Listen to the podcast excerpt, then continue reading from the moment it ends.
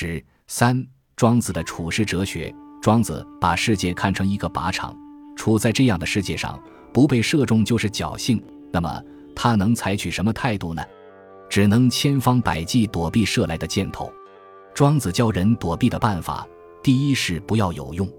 他说：“宋国有人种树，一把来粗的，被人砍去做了拴喉的橛子；再大一点的，被人砍去盖了房子；长到七八尺粗的，被有钱人做了棺材。这些树不能活够自己的寿命，就是因为它们有用。不过，单是没用并不可靠。有一天。”庄子在山路上看见一个木匠瞅着一棵大树发愣，问木匠为什么不砍掉它。木匠说：“这树没用。”庄子叹道：“这树没用，才保全了自己的生命。”后来，庄子到了朋友家，朋友让仆人杀鹅招待他。鹅一只会叫，一只不会叫。主人说：“杀那只不会叫的。”第二天，弟子们问庄子：“山中的树荫没用，保全了生命。”朋友家的鹅却因没用被杀。先生，您要做什么人呢？庄子说：“周将处乎才与不才之间，也就是说，处于有用和无用之间。”实际上，庄子还是常常称赞那些没用的。他说：“有一个较之离书的畸形人，下巴挨着肚脐，肩膀高于脑袋，脊背朝天，大腿成了两斜。他给人缝洗衣服，可以糊口；给人算卦，还可养活十来个人。”国家征兵，他敢于在征兵处游荡，反正不会征调他。要出徭役，他因为有残疾也派不到他。发酒计粮，每次都少不了他。他得以活够自己的天年。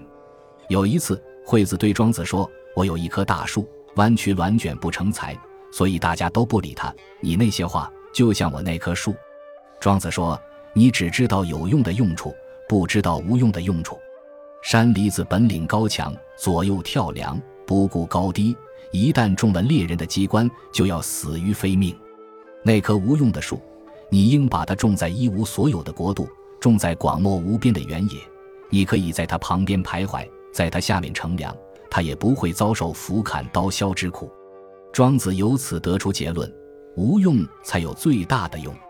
老子处于春秋末年，他以为只要处处退让就行。而在庄子看来，连你有点才能也会招来祸患。庄子的时代处事更加艰难了。庄子有一次见到一具骷髅，他对骷髅说：“多可怜啊！你是因为打仗，还是犯了罪，还是冻饿而死，回不了家了？我让你复活，送你回家，怎么样？”骷髅说：“你说的这些都是活人的遭遇和烦恼，对我已经不存在了。我现在的情况。”比南面称王还快乐，为什么要复活呢？这就是说，只有死才能得到最大的快乐。人虽然免不了死，也免不了要活着。活着就要做事，是人们做的事，多数都是和国君们打交道。庄子认为，在这种时候应该实行心斋作望。一般的斋戒不吃荤腥，并且要洗净身体。心斋就是使心里干净，什么也不想。忘掉一切，使心里一无所有，甚至忘掉自己的存在。糊糊涂涂，无心无常，有问才答。哈哈哈哈不能提建议，否则会认为你是故意表现，甚至诽谤君主；不能办好事，否则会认为你收买民心，图谋不轨。君主不守规矩，你也跟着不守规矩；君主像小孩一样胡闹，你也跟着像小孩一样胡闹。这样或许能够保全自己。假如碰到难办的事，不得已，只有当做命运接受下来。不论是处于有用无用之间，还是实行心斋作望，都免不了要和具体事物打交道，要受牵累。所以，庄子向往着脱离这污浊的尘世。在《庄子》一书里，不断称道古代的隐士，他们拒绝君主的要求，不做官，甚至也不做君主，而逃进深山，过着虽然艰苦但无拘无束的生活。不过，这样来逃避，往往逃避不了。有个叫王子搜的越国人，害怕当国君会被杀，逃进了深山。越国人在一个山洞里找到了他，他不出来，大家就用爱好熏他。老子有个学生叫耕桑楚，他离别了朋友，抛弃了家事，躲进遥远地方的山里。但当地人把他当神来敬拜，弄得他很不舒服。他觉得自己藏得还不深。那么，怎么才能藏得更深一些呢？庄子说：“羊肉引来了蚂蚁，是因为它有膻味。真正的深藏是去掉自己的膻味。如何才能去掉呢？”庄子瞧不起一切世俗的追求，因为这些追求都是要得到本性以外的东西，是屈服于世俗的势力。人家说这个东西好，就认为好；人家说这东西不好，就认为不好。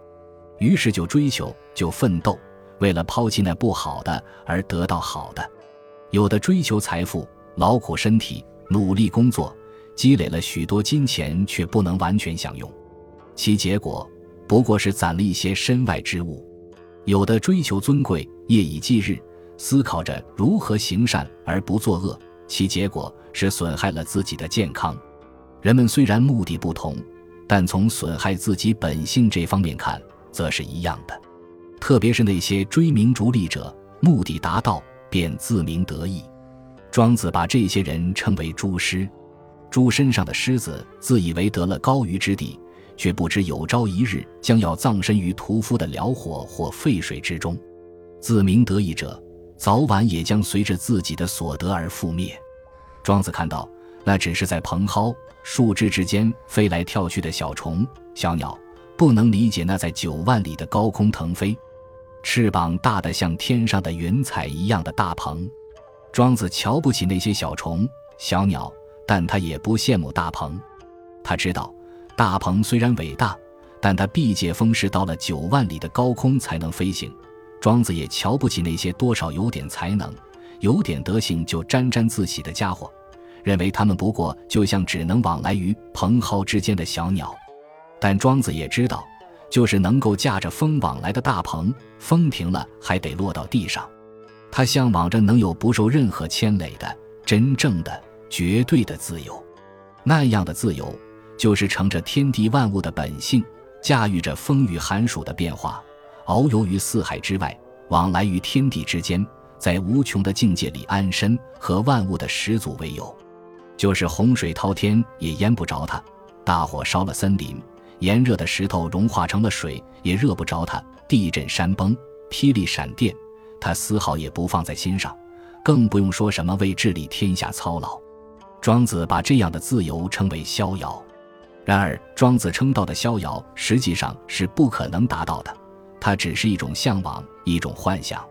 如果真要实行起来，那就只能使自己形如槁木，心如死灰。